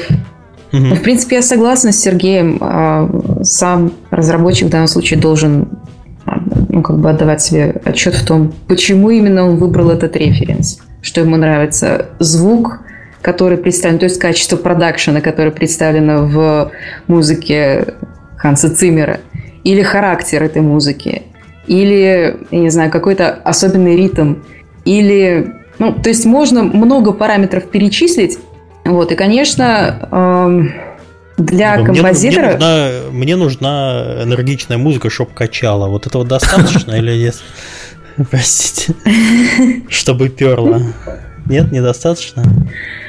При такой постановке вопроса, наверное, композитор спросит, ну, должен поинтересоваться стилистикой игры. вот. Что, дурак, он спросит. вот, то есть это, это, это тот момент, когда уже сам композитор, если он, ну, как бы заинтересован, он задает, задает вопросы. Вот. И насчет того, в, как, в какой стилистике игра, э, если есть уже какой-то визуальный стиль, э, то оценивается эта составляющая, если доступно какое-то описание сюжета, а, если он есть, вот, либо механик, конечно, лучше всего, если есть возможность все это оценить а, в действии, то есть пощупать билд, вот, и через свои собственные ожидания во время игры, во время э, геймплея оценить вот какая музыка могла бы, могла бы поддержать угу. какие-то механики и, ну, вообще в целом настроение игры. Вот. И в таком случае согласиться с э, заказчиком, с разработчиком или ну, предложить свой вариант какой-то. А, в моей практике чаще было так, что ну, я, ну, как бы, я смотрела э, ТЗ, которое мне предлагали, и встречно высылала свое предложение а, с какой-то структурой, которую я вижу. Вот, и угу. чаще всего вот как раз-таки разработчик шел навстречу и придумали вот вариант, как это реализовать. То есть тебе тоже доверяли в какой-то степени? Да, да. Хорошо, а, а можно я еще да, добавлю Странно, что Надя, что я сейчас за Надю это говорю, но я думаю, что она меня поддержит. Короче говоря, просто с композиторами и насчет сроков привлечения, да, если мы говорили про звукорежиссеров, что это ранние стадии, композиторов обычно э, как бы, ну, так повелось, скажем так. Обычно где-то к середине проекта начинают привлекать. Но, к сожалению, бывает и такая частая тема, что композиторов привлекают э, музыку нужно было написать еще вчера а мы mm-hmm. только композитора нашли. И вот это, конечно, очень плохие вещи. То есть, опять же, это обращение к разработчикам. Если вы делаете игру и вам нужна музыка, думайте об этом, пожалуйста, заранее. Потому что, когда человек э, начинает, э, ну, ему поступает заказ, ему говорят, нам нужно написать музыку вчера, ну, как минимум, там направки времени не остается. Даже если это будет шикарно все сделано, там все равно ну, нужны будут какие-то небольшие правки. И времени на это не будет. Поэтому, как бы, думайте заранее. Вот, кстати говоря, и еще момент такой вот с э, композиторами. Если композитор видит, что нужно использовать э, какие-то, не знаю, как, какую-то особую систему смены, смены музыки, и это оказывается нужно в этот же в последний момент, то вот именно эта система поддержит геймплей, например. А сроки горят так, что нужно, например, ну, я не знаю, ну, за, за пару месяцев э, справиться вот со всеми объемами, то элементарно не будет времени у команды на то, чтобы э, продумать, какой звуковой движок прикрутить, либо как э, самим запрограммировать эти возможности. И в итоге может так оказаться, что вот на этом потеря, потеряют люди и время, и ну, то есть какие-то возможности потенциально будут не реализованы. Окей, вот. я понял. У нас и... что-то Серега Галенкин немного заскучал. Ты там давай не халкуй. Я просто, я совершенно не разбираюсь в звуке. Я слушаю умных людей и пытаюсь понять. У тебя, Серега, 5 микрофонов. Как ты не разбираешься в звуке? Вот, если бы разбирался в звуке, купил бы один хороший. Ребят, я хотел дополнить еще по музыке. И по составлению задания композитору, да, по музыке и прочему. А, дело в том, что если человек, который заказывает музыку, не понимает функцию, которая должна выполнять музыка, то он действует, заказывая только ну, в удовлетворении личной потребности э, прослушивания какой-то музыки. О чем я говорю? А, то есть сейчас научно доказано, что активация системы вознаграждения а, во время прослушивание музыки не только повышает удовольствие от процесса, но и стимулирует э, желание его повторного получения. Что это значит? Э, и простыми словами. Если человеку нравится музыка, например, он долго играет в какую-то игру, ему нравится игра, а он слушает музыку, теперь ему нравится музыка, потому что она отождествляется с геймплеем, она отождествляется с системой вознаграждения, которую он получает от игры, и она у него уже ну, э, э, условным рефлексом да, для него становится. И человек, заказывая музыку вот как в том проекте, без описания функционала, как она будет работать и зачем, говорит всего лишь о том, что он хочет еще раз получить удовольствие для себя, прослушивая похожую музыку на ту, от которой он кайфует. Вот все. То есть к работе, к непосредственной, это имеет, э, ну, вообще не имеет никакого отношения. И такая постановка задачи, ну, лично для меня значит только вот это. Вот, кстати, и по поводу э, аудио в играх в целом. Э, здесь не работает э, как-то принцип само, самореализации, что ли. Вот, то, есть, э, то есть мы в данном случае, э, работая над проектом, делая звук или музыку, мы не, эм, ну как бы, это, это не просто творческое самовыражение, это в первую очередь эм, работа с функционалом, вот как Сергей сказал, то есть мы идем от идеи и функции, а не от собственных каких-то э, мотивов э, в данном деле. То есть мне, мне, например, может в жизни нравиться одна музыка, и я ее хочу в данный момент э, слушать и слышать. И, или если я вот как э, композитор-импровизатор подойду к процессу, вот мне в данный момент у меня сейчас такое настроение, я хочу играть. И, играть э, джаз или там, ну, не знаю, что-нибудь такое то вообще как бы никак не согласуется с тем, э, какая передо мной поставлена задача. Естественно, вот это вот несовместимо. Нужно перед собой ставить задачу конкретную и э, весь свой как бы, процесс работы вот, строить от, от задачи. Короче, проще скажу. Не можете подстроиться под проект, идите торговать на стоке. Вот, да, идеально. Хорошо. Это типа страшная ссылка для звуковиков торговать на стоке, я так понимаю. Примерно для фотографов. Вполне такой способ заработка для многих. Так кто сказал звуковик? Или мне послышалось? Кто тут? Хорошо, у вас тут уже пошли разборки. ну, мы же стремимся повышать культурный уровень, правильно? Я уже пытаюсь себя иногда поправить. У меня тоже есть дурацкая привычка вот называть. Буду говорить всегда звукорежиссер. Все. Татуировку Спасибо, сделаю. Миш. Татуировку себе сделаю, что-то не забуду. В три слова, в три слова обязательно, в три слова. Да. Я говорю, не забуду звукорежиссера. Хорошо. А Сергею можно не забуду звука сержиссера. Хорошо. Что такое... Э, следующий вопрос у нас. Что такое главная тема игры, как ее делать и зачем она нужна? Кто может про это рассказать? Ну, ну что, ну давайте я опять ворвусь, хорошо. Короче Давай. говоря, есть же, а, ну мы опять же перед подкастом тут э, общались на эту тему как раз немного mm-hmm. так. А, я как раз сказал, что это не совсем корректное утверждение, потому что игра состоит как минимум из двух тем, потому что есть основной лейтмотив музыкальный и лейтмотив а, звукового, звукового решения. И, скажем так, в этом плане тут э, ну, в моем понимании, да, это все-таки то, что игры роднит с кинематографом, потому что есть звуковое решение фильма, когда продумывается звуковая картина всего фильма и звуковое решение со всеми спецэффектами в фильме. Также и в игре ты продумываешь концепцию того, чтобы звуки э, звучали не просто э, в каком-то пространстве находить, чтобы у них вот именно они по духу э, сопоставим. Это то же самое, что вот в музыке есть какая-то мелодия, да, и вот лейтмотив, он, ну, точнее, как бы композиции, я опять же от музыки я очень далек, да, композиции меняются в игре, но при этом присутствует какая-то основная э, мелодия, которая является стержнем. И то же самое со звуком, там тоже присутствует нечто такое, что делает именно этот звук. А, ты сразу понимаешь, что вот все это, оно вот именно в этом мире находится. И это вот именно стержень этого мира.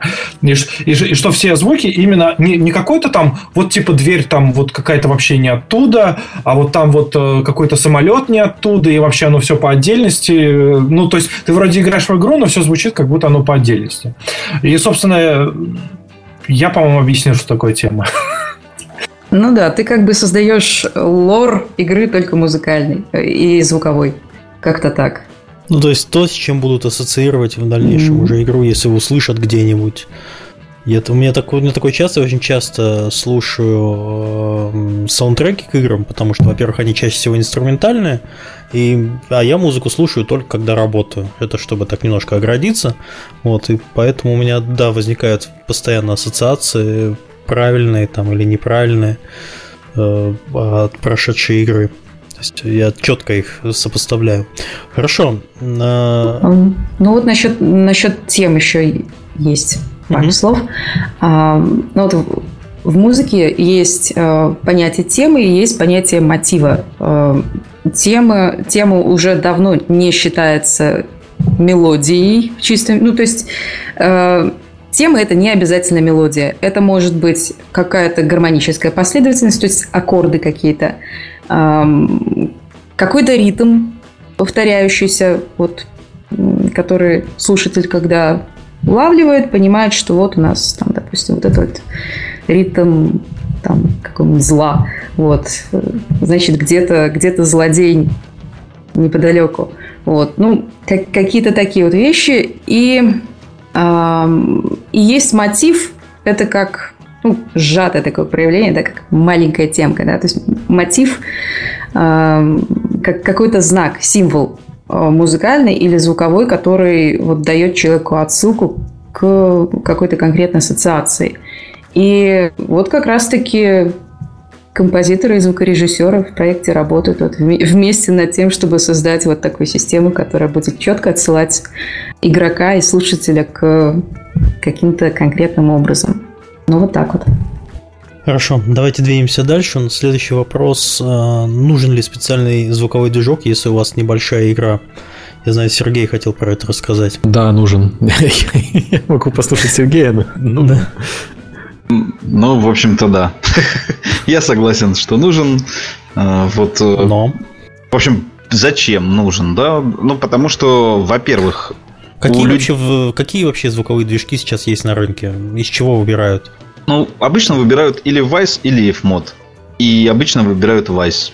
э, если сейчас ты задашь вопрос э, какой-нибудь большой-большой компании, которая разрабатывает игры, какой движок вы выбрали, они скажут, что у нас и выбора-то не было, мы работаем с Vice. Вот. Угу. А что а... насчет внутренних э, звуковых движков в Unity или Unreal? Да, есть. То есть все зависит от задач, конечно же. Чем они плохи? И бюджетов например? еще, и бюджетов. А, они плохи тем, что они ограничены. У них, э, то есть, функционал не очень развит. И поэтому с ними можно делать только какие-то такие примитивные вещи. Но, в принципе, которых, возможно, будет и достаточно для маленькой игры. Вот. Но, возможно, э, те функции, которые есть, например, в Vice, помогут игре быть лучше. Обычно человеку, принимающему решение об использовании движка, эти функции э, ну, недоступны, он не знает их, и поэтому руководствуется какими-то другими критериями. Например, э, там, э, отвлечется ли программист на внедрение там, звукового движка. Сейчас они прикручиваются очень легко. Ну, Vice, да, и имеют даже пул, например, под 500 бесплатных э, ну, звуков. То есть можно использовать бесплатно этот звуковой движок, если у тебя не больше 500 звуков. И э, то есть э, даже вот сложного решения не надо принимать, что вот, а как же мы возьмем этот движок или не возьмем, потому что интеграция его очень проста, и уже звукорежиссер работает с очень такой большой и серьезной штукой по функционалу, да, с современным звуковым движком, который гораздо-гораздо технологичнее, чем ну, тот функционал, который внутри, например, Unreal или Unity. Ну, потому Серега что... сейчас должен за Unreal пояснить. А, слушай, а вот в ваших проектах даже на Unreal вы собственным звуковым движком пользуетесь или все-таки что-то внедряете? Да, у нас, у нас свой движок в наших проектах стоит. Видишь, а, а, люд, а людям не нравится, что не так? Ну, возможно, людям нужны другие потребности. Им не хватает того, что есть э, в Unreal. Я могу сказать, а что у вас за проект на Unreal, что вам не хватает нашего движка? Просто э, я так понимаю, что Сергей это на Unity проект? Да, да. Я не знаю про э, как, как выглядит звуковой движок Unity, поэтому я ничего говорить не могу. Окей, отмазался. Хорошо. Сергей, продолжай. Не, ну, в, в принципе, мы же как бы э, ну, здесь применяем слово целесообразность. То есть, если у нас по предпродакшену и по описанию того, что у нас будет в игре, э, ну, а по описанию функционала, да, который нужен для нашего звука, если Unreal полностью удовлетворяет эти потребности, то ну, незачем, да, переходить на Vice. И то иногда, э, то есть скорость имплементации, как раз внедрения звуков в игру и их э, настройки иногда у людей ну, больше в Vice, потому что они эту тулзу постоянно используют, у них большой опыт. Э, и еще, ну, она специально заточена под это, да, чтобы быстро что-то изменять, редактировать э, на лету и так далее. Ну, и FMOD тоже. В общем, все зависит от потребностей. Главное э, здесь понимать эти потребности. И тут вот, как я уже говорил, да, уже повторяюсь, понимать э, иногда очень сложно, потому что человек, принимающий решение, не знает, как работают звуковые, звуковые движки. Угу. Тут на, надо доверять звукорежиссеру. Э, я еще вброшу немного. Э, ну, несмотря на то, что Vice э, это, да, это флагман, Fmod просто привлекателен для тех, кто начинает, потому что у него порог вхождения гораздо ниже. То есть он больше похож на секвенсоры и давки Digital Audio Workstation и всякие разные. В то время как Vice там гораздо все непонятнее и если вы ничего в этом не понимаете, вам тяжелее будет это все осваивать. Ну и к тому же, помимо этих э, движков, есть еще для Unity тот же самый фабрик, э, которым я, к сожалению, не пользовался, но люди, которые его использовали, говорят, что вполне себе достойно. То есть он единственное использует интерфейс. То есть это не отдельная программа, это, как я понял, программа, которая интегрируется в Unity, и уже э, движок сам является частью Unity. Слушай, а и... разве в танках, кстати, не, не F-мод, Сергей? Сейчас Vice. Был F-мод, да. Угу. Окей, я просто помню, что был F-мод. Да, да, был, был F-мод дизайнер. Ой, я представляю, как на таком крутом проекте взять и сменить звуковой движок. Это О, там игровой движок меняли, куда там звуковой, это такое. Сейчас тоже на Unity, что ли, в танке? Не, там, там допиливали. Ну, там для HD танков. Может. Окей, хорошо.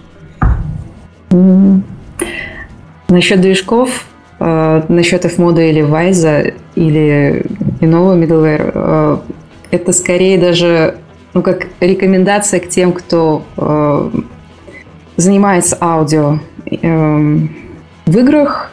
Просто владея каким-то из этих движков, зная его функции, э, гораздо проще ну, как бы подключиться к проекту, сделанному на любом движке игровом. То есть, будь то Unity или э, Unreal Engine или, или что-то другое.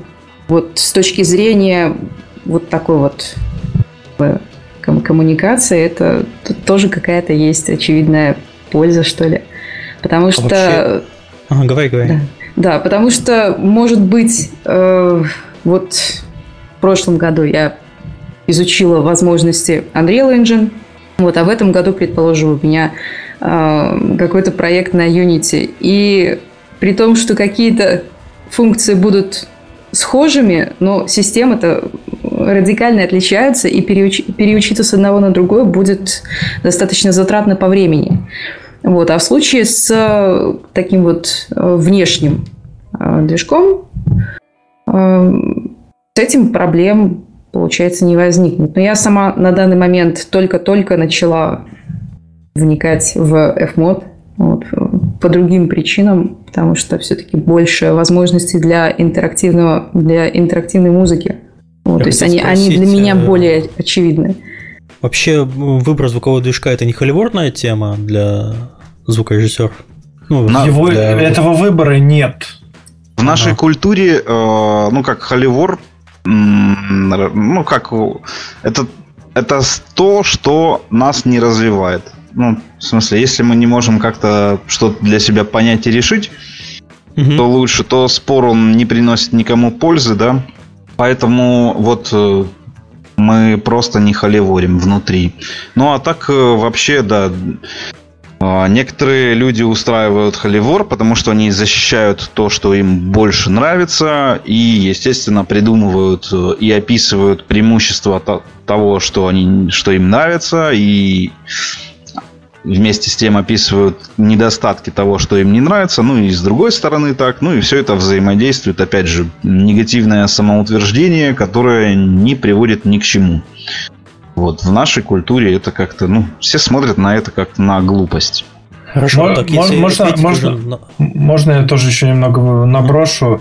А, просто на самом деле выбора особо нет, потому что движок выбирается исходя из предпочтений, потому что а, определенные достоинства, опять же, тут же пару хождений у F-мода, да, а, они кому-то нужно одно, кому-то нужно другое. То есть, как Надя сейчас сказала, она выбрала F-мод, потому что там с ее точки зрения музыкальная система реализуется гораздо проще, чем в Вайзе. И э, исходя из этого и происходит выбор звукового движка, но так там, в принципе, воевать э, не имеет смысла, потому что либо одно, либо другое, исходя из тех плюсов, которые тебе важнее, ты выбираешь тот или иной движок. Угу.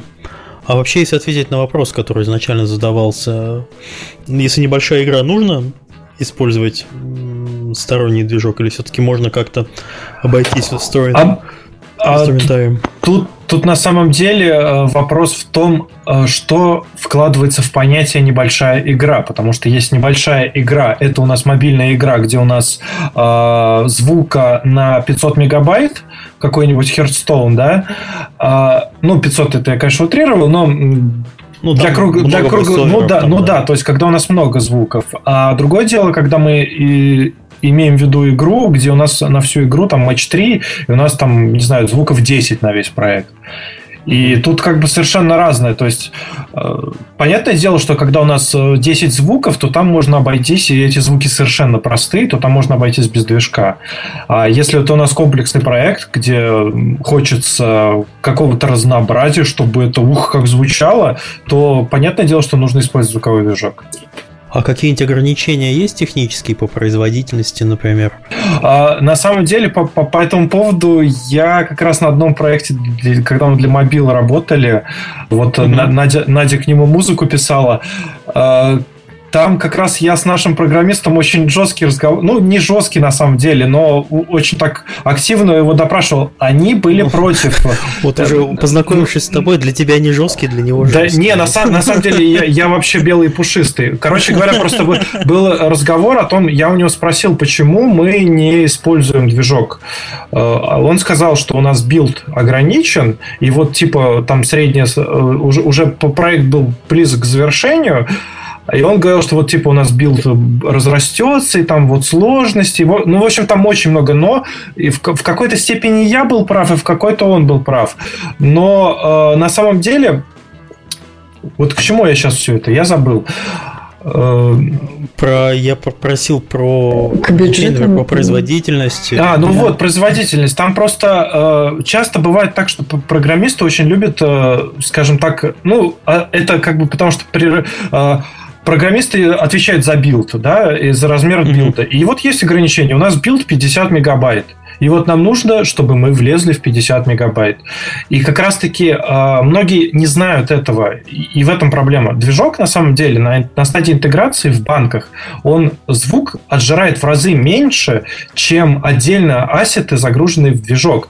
Э, причем, как бы это... это банки оптими... это саундбанки. Да, это саундбанки, они просто оптимизируются в итоге проще через звуковой движок. Потому что э, сам, самая такая типичная ситуация, когда у вас э, звук не вписывается, ну, точнее, билд большой, и нужно кастрировать все. Э, приходит э, геймдизайнер и говорит, короче, мы выкидываем половину музыки. Ты спрашиваешь, почему? Мы не влезаем в билд. А, и когда мы это делаем без э, звукового движка, так и происходит. Если же мы это делаем с движком, то мы можем просто-напросто закомпрессить некоторые звуки по -по посильнее, то есть тем же ворбисом, да, и причем это делается парой кликов мыши. Это не нужно там что-то перерендеривать, пересылать, засовывать движок. Просто мы перестраиваем uh-huh. банки, и все. Это отправляется в игру, у нас билд становится меньше. Плюс еще, кстати, да, еще оптимизация банков, э, то, что можно делать так, чтобы банки не все разом грузились э, по отдельности, в зависимости от того, какая сцена у нас активна, чтобы, опять же, оптимизировать оперативную память. Окей, хорошо, ты примерно ответил на мой вопрос. Э, давайте дальше двинемся. Вот мы там про движки немножко поговорили. У нас вообще, а как происходит процесс проигрывания звука в игре? Какие технологии используются? Как, что проходит звук от, э, для, э, от игры для того, чтобы его там игрок услышал правильно? Какие там стадии?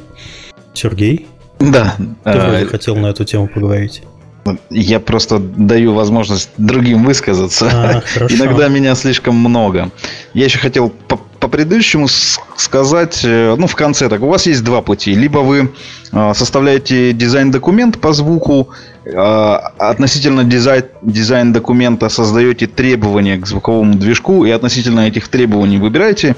Или второй есть путь, это просто слушаете слухи, какой движок лучше, какой хуже, и что-то там ставите, и, в общем, ничего вы там не понимаете, но что-то какая-то деятельность э, происходит. Ну, опять, вы должны осознавать свои потребности, их понимать для того, чтобы принимать решения. Поэтому, отвечая на вопрос, нужен ли специальный звуковой движок, э, все ситуации индивидуальные, в каких-то нужен, в каких-то нет. Вот. Okay. Как, как разобраться, нужен или нет, мы вот ну, вам в общем, ты, ты на, на вопрос тогда не ответил. Если, это, если это такой тип ответа, это значит, что как бы, ну, а, пофиг. Хорошо. А, ну, ну, некоторые просто это не понимают, вот, э, поэтому я так дополню. Ну, возможно, кому-то будет полезно, кто знает. Хорошо, а про технологии и вообще про... как звук, э, какие стадии звук в игре проходит? А, да, ну, есть э, какой-то внутренний пайплайн компании, да, который, в которой звук, например, перед выходом э, проходит отдел тестирования, где ребята сидят и девчата и следят за тем, чтобы он ничего не поломал, чтобы он был внедрен правильно. Э, то есть есть стадии разработки звука, это, э, например, создание звукозапись, да, или использование библиотек, приобретение их, э, выбор э, подходящей фактуры, подходящего звука, его изменения и так далее. Вот работа непосредственно с контентом, редактирование самого звука. Потом внедрение в игру, это то есть вы уже э, интегрируете этот звук в звуковой движок, ну или в Unreal, например, и там э, для него настраиваете параметры, как этот звук будет проигрываться. Например, э, звуки, если... Ну, можно создавать правила, чтобы игрались не больше двух, например, одинаковых звуков таких. Можно создавать правила, что звуки на одно событие, их было несколько, и они проигрывались случайным образом. Таким ну, легким способом у нас звуки меньше нам надоедают, потому что на одно и то же событие, например, на выстрел мы делаем, например, там десяток разных. Вот. Есть еще матрицы, где звуки делаются многослойно, и тогда у нас э, вариантов получается больше, потому что в каждом слое может быть несколько звуков. Например, в одном слое там 5, в другом 5, в третьем 5, в четвертом 5, и того получается матрица 5 на 5 на 5 умножить на 5 ну, реальная вариативность э, будет угу. меньше, но все-таки, в общем, э, это тоже да, дизайн того, как звучит событие. Можно делать лупы, можно делать сложные звуковые э, движки, например, для машины, создавать правила, как переключается коробка передач, на каких оборотах, как работает. И здесь есть еще Э, можно использовать э, тех, ну, разные технологии используются, можно использовать просто циклы, которые будут э, пичиться, ну, повышаться или понижаться по тону, либо использовать гранулярный синтез и брать, например, звук записанный, где движок с самых слабых оборотов разгоняется до самых высоких, называется свип.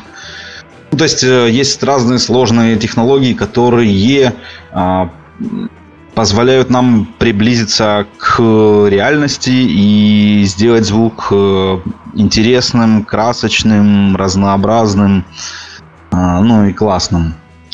И, э, например, это я вот про, про музыку оставлю Наде, вот про, про звук, и дальше это все интегрируется, например, звуки расставляются на картах в специальном редакторе карт, а, создаются также правила для их проигрывания, например, а, на, на какой дистанции звук перестает звучать, э, как изменяются а, частоты да, звука в зависимости от того, ближе ли мы или дальше от него, ну, от расстояния. А, могут быть, э, например, такие технологии использованы уже, где а, относительно головы мы слышим различия. Сзади стоит объект или спереди на одинаковом расстоянии. Та же самая реверберация, те же самые... А, ну, кто не знает реверберация, это переотражение звука в помещении или эхо, например, в горах ну, то есть это тоже эмулируется внутри движка, и существуют тоже разные технологии, то есть пререндера, пререндера этих самых переотражений или внутри использования алгоритмического ревербератора или конволюционного, который использует в качестве э, откликов реальные отклики помещения на очень короткий импульс, которые специально записываются э, звукорежиссерами. В общем, очень много-много технологий. И в конечном итоге вот все эти технологии, так э, проект ими обрастает. Ну, и финальный, как я говорил, этап это вот тестирование. То есть э, перед выпуском к игроку звуки проходят тест на то, что они правильно внедрены и соответствуют описанию, выполняют поставленную задачу и так далее. Ну вот Есть такое... кому-то что-то добавить? Иван, Надя? Да, пожалуй, нет. Окей. Хорошо, тут еще из нас есть отдельный пункт про модную нашу любимую тему, э, про VR, AR. Что-нибудь, какие-нибудь особенности для написания звука э, виртуальной реальности или дополненной есть? Вань, не хочешь? Я не хочу, потому что я, честно, я в эту тему пока не сильно углубляюсь и считаю на самом деле... Ну, по правде говоря, реально, мне кажется, что VR скоро умрет. Почему скоро? Уже. Ну, просто, ну, ну, правда, давайте вспомним 90-е. Что творилось? Там тоже была революция, VR. Еще разрешение еще хуже. Ну, вот, ну реально, вышел PlayStation VR. Э, там люди говорят, у них кровь из глаз идет, когда они пользуются PlayStation VR. То есть, ну, ну, ну, а ну не, не кровь из глаз, ну да. Ну, ну, но вот, да, может быть, да, оно разовьется, если туда вставят э, дисплей ретина, и они будут тогда просто э, эти гарнитуры сгорать вместе с головой у человека. Но пока я реально не вижу сильно большого будущего. Единственное, технологии, конечно, идут вперед. Вот Hellblade в этом плане гораздо интереснее, потому что там вот как раз-таки со звуком принципы были использованы vr то есть HRTF, э, и бинуральный звук, и вот это вот все, причем я как бы на, на самом деле в свое время не, не, изначально не взлюбил эту игру, а потом как-то присмотрелся и понял, как это прекрасно.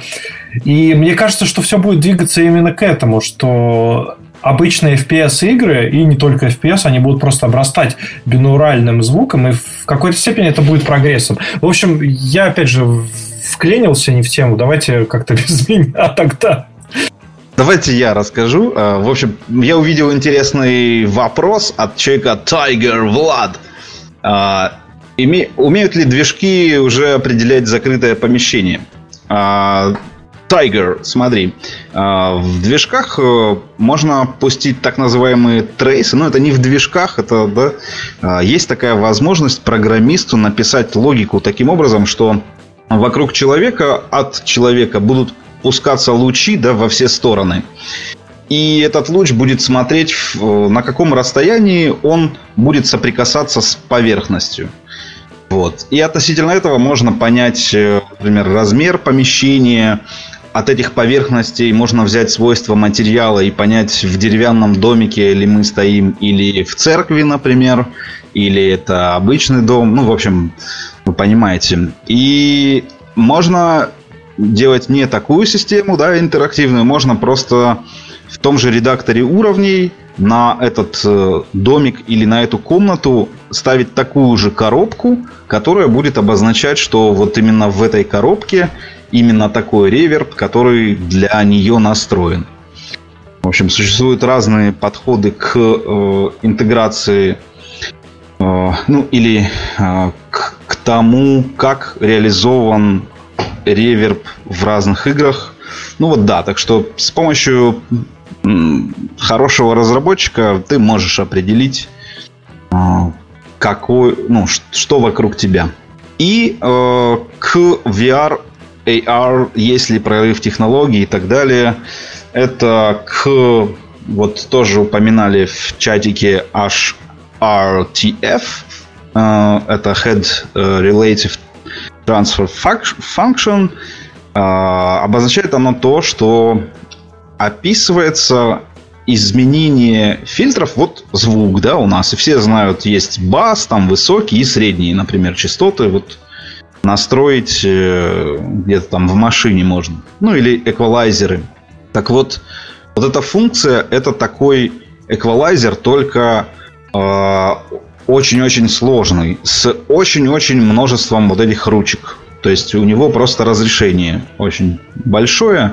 И э, ну, в то есть э, по природе мы эволюционировали до того, да, что у нас есть вот такие уши, и у них вот такая форма. И она не, не просто такая, эта форма именно, она служит нам для того, чтобы мы определяли а, местоположение предмета в пространстве. И в основном он спереди или сзади. Понятно, что звук сзади э, должен ну, пройти через препятствие в качестве уха и дальше там переотразиться, чтобы ну, в ушной раковине, чтобы добраться до барабанной перепонки. С, спереди он сделает это немного иначе. Вот. Так что э, вот такие фильтры внедряются с развитием, то есть VR. Э, вот эти технологии HRTF, как мы называем их по-простому, э, они получили развитие и сейчас во многих движ, э, движках звуковых э, внедряются. И то есть э, вот и в VR они тоже внедрены. Я играл, они очень хорошо работают. Ну, есть технологии хуже, есть лучше.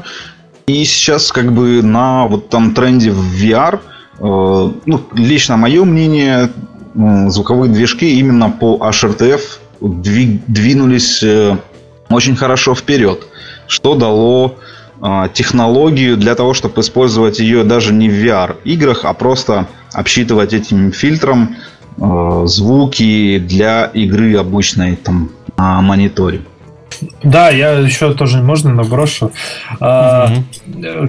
На самом деле, реально, вот э, Серж очень правильную вещь сейчас сказал, потому что я хоть и считаю, что VR умрет, но VR после себя э, на останках своего трупа оставит очень хорошую вещь, как технология HRTF, потому что она как раз-таки будет, ну, ну, это реально прямо вот пахнет. Чу, вот именно есть ощущение в воздухе, что оно грядет. Что в шутеры как раз-таки это будет очень хорошо интегрироваться. Плюс в хорроры, потому что эти элементы, когда ты, э, у тебя пофиг, что у VR хреновая графика. Ты можешь играть хорошей графикой перед монитором, и у тебя будет ощущение, что кто-то у тебя за спиной стоит. Это же все равно будет круче, чем когда ты играешь в стерео, э, не пойми как. Да, даже если мы возьмем тот же Resident Evil 7, который наконец-то прошел недавно, э, там э, HRTF э, имитируется, ну, не, не чистом виде, как это под VR сделано. Там, насколько я помню, там был пресет под наушники, который имитирует Э, систему 7.1, э, которая находится у тебя вокруг тебя. То есть ты играешь mm-hmm. не, не в наушниках, ты играешь не в э, в какой-то там стереосистеме, у тебя прям реально как будто играет 7.1. То есть тыловые звуки тебе имитируются, как будто они сзади. И это один из этапов. А последующее, мне кажется, будет как раз-таки самой главной фишкой, когда мы сможем уже полностью снимать импульсы нашей головы, и нам будет казаться реально, что звук вокруг нас. Э, и профита это принесет, даже если VR сдохнет. Причем именно не денежное, а именно качество звука в играх, оно реально поменяется. Да, но оно уже меняется, да. Давайте двигаться к нашему к окончанию, потому что мы уже приблизились к нашим двум часам. Хотя, да, у нас еще часы вопросов, да. Да, для нас это не предел, но у нас еще вопросов не будет э, на сегодня, пока еще не договорились э, с конференциями. А, да, окей. пока надо немножко отдохнуть. Качалка для слуха Sound Gym. Вот ты, Сергей, хотел про нее рассказать. Да, я хотел совсем поделиться открытием. А, то, что вот я очень много да, занимаюсь разработкой звука и и каждый год, ну то есть э, развитие слуха это процесс, который длится годами. Вот сейчас, спустя 15 лет, а, мне кажется, что я гораздо лучше, чем 5 лет назад, да, и там и лучше, чем 3 года назад, и лучше, чем год назад. А, то есть, э, как я понимаю, там нейронные связи, да, чувствительность волокон, волосков, вот все, все это работает, работает, работает и э, развивается. То есть э, э есть такие нейронно-мышечные да, э, связи, которые закрепляются с опытом. Ну, то есть, если мы наше внимание нацелено на прослушивание какого-то звука, мы начинаем ну, прежде всего, эволюционно, я, наверное, начну, механизм такой, что нам прежде всего надо отличить звук тот, который появляется и которого не было.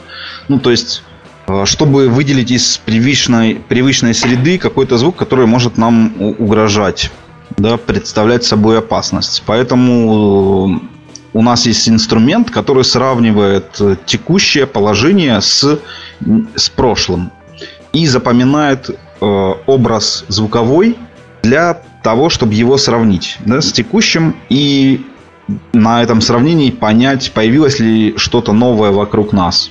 И таким образом работает наше обучение. И э, есть вот специальный сайт soundgym.com. Это сервис, который предоставляет э, возможность нам играть в игры. Э, там, например, отгадай, на какой частоте сейчас фильтром повысилась, например, громкость на 3 дБ на там полутора килогерц или там на трех.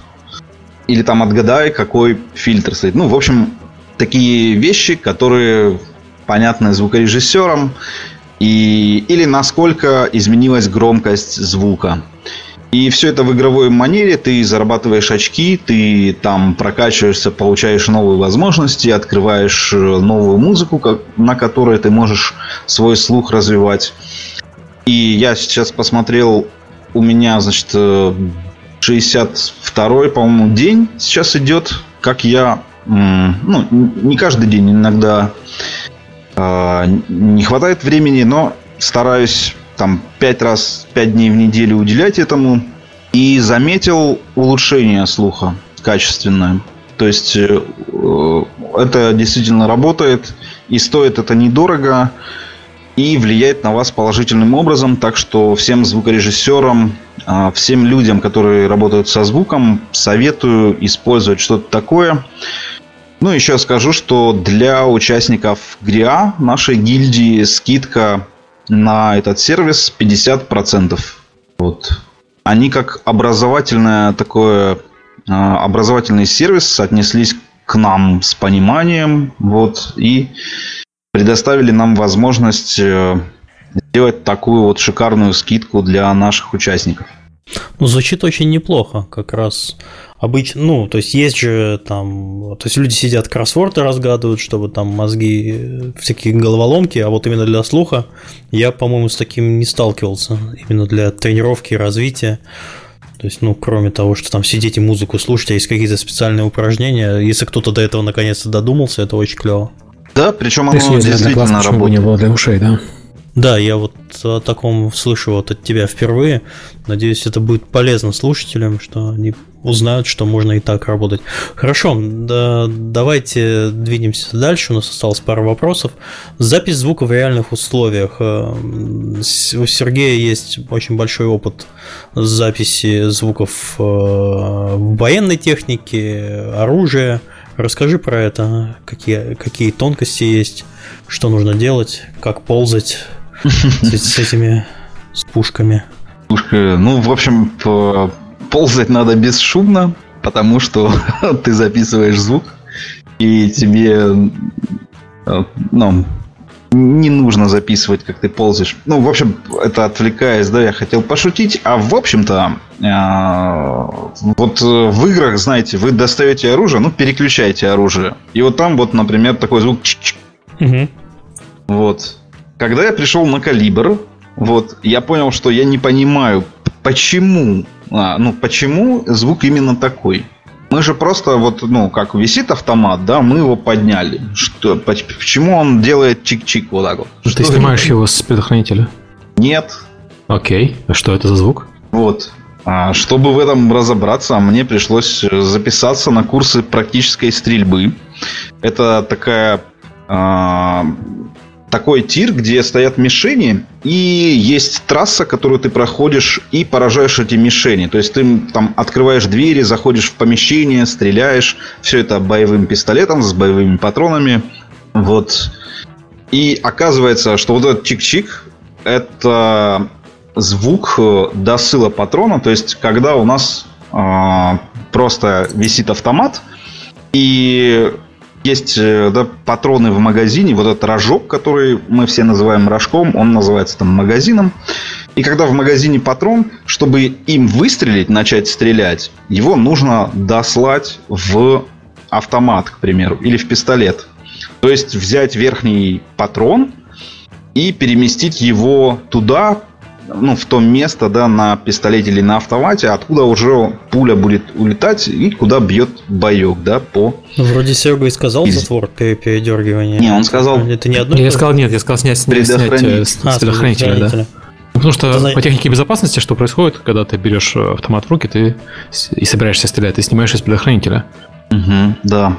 В общем, вот чтобы даже разобраться в таких моментах, э, мне пришлось погрузиться, так сказать, в мир стрельбы и понять, потому что я даже, знаете, не мог, вот есть анимация перезарядки, и какая-то анимация включает в себя досыл патрона, а какая-то не включает.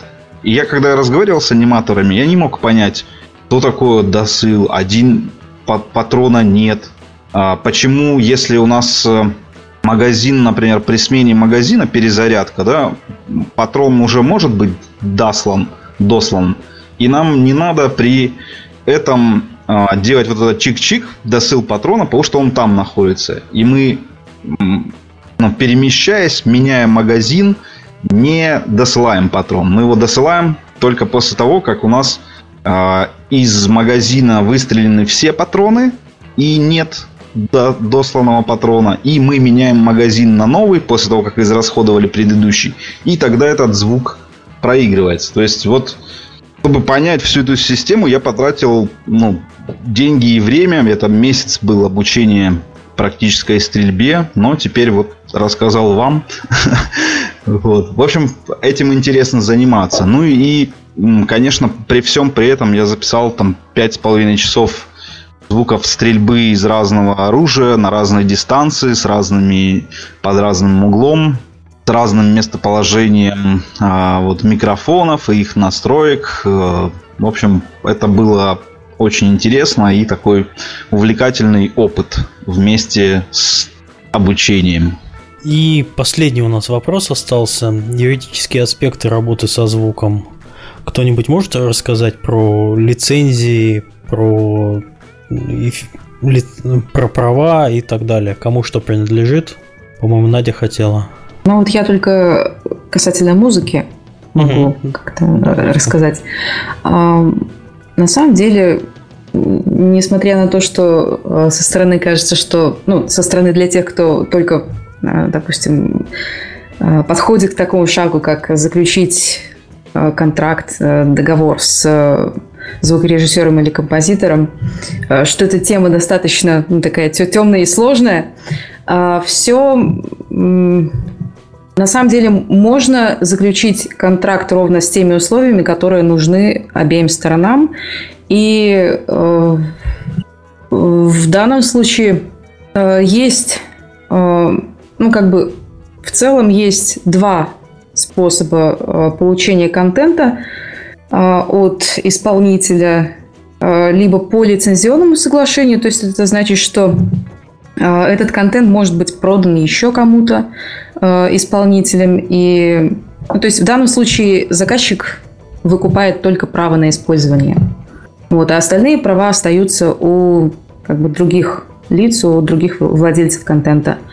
Либо, э, возможно, возможно покупка более широкого спектра прав, в том числе как бы, покупка исключительных прав.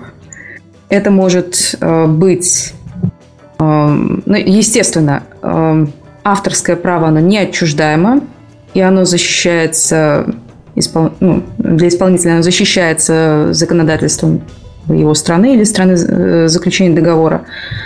А все остальные права, права на воспроизведение, трансляции –